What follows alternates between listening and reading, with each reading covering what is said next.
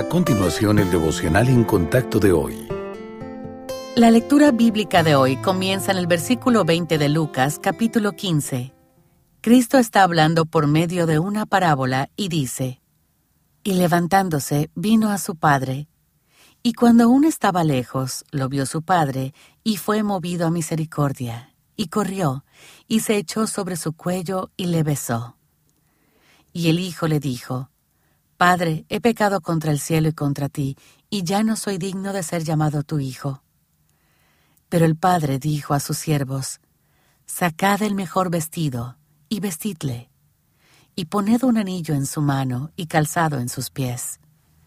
Y traed el becerro gordo y matadlo, y comamos y hagamos fiesta, porque este mi hijo muerto era y ha revivido, se había perdido y es hallado y comenzaron a regocijarse. Y su hijo mayor estaba en el campo, y cuando vino y llegó cerca de la casa, oyó la música y las danzas. Y llamando a uno de los criados le preguntó qué era aquello. Él le dijo, Tu hermano ha venido, y tu padre ha hecho matar el becerro gordo por haberle recibido bueno y sano. Entonces se enojó y no quería entrar. Salió por tanto su padre y le rogaba que entrase.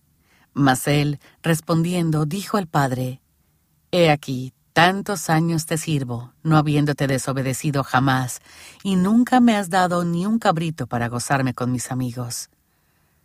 Pero cuando vino este tu hijo, que ha consumido tus bienes con rameras, has hecho matar para él el becerro gordo.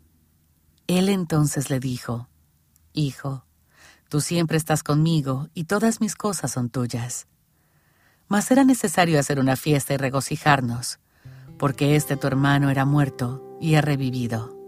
Se había perdido y es hallado.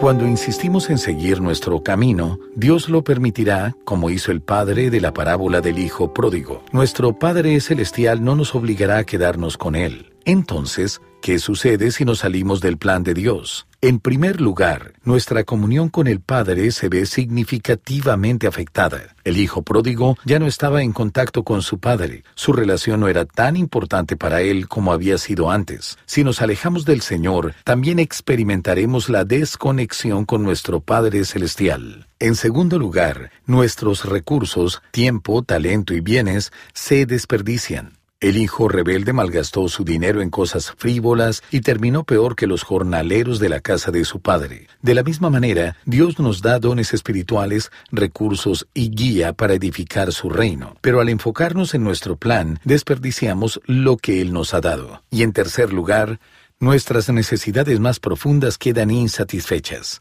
Perseguir sueños que no se alinean con la voluntad de Dios conduce al descontento. Solo en Cristo podemos encontrar verdadera satisfacción. Las malas decisiones tienen consecuencias, pero no tienen por qué dictar nuestro futuro. Nuestro Padre Celestial nunca abandona a sus hijos. Nos dará la bienvenida con gran alegría y amor cuando nos volvamos a Él.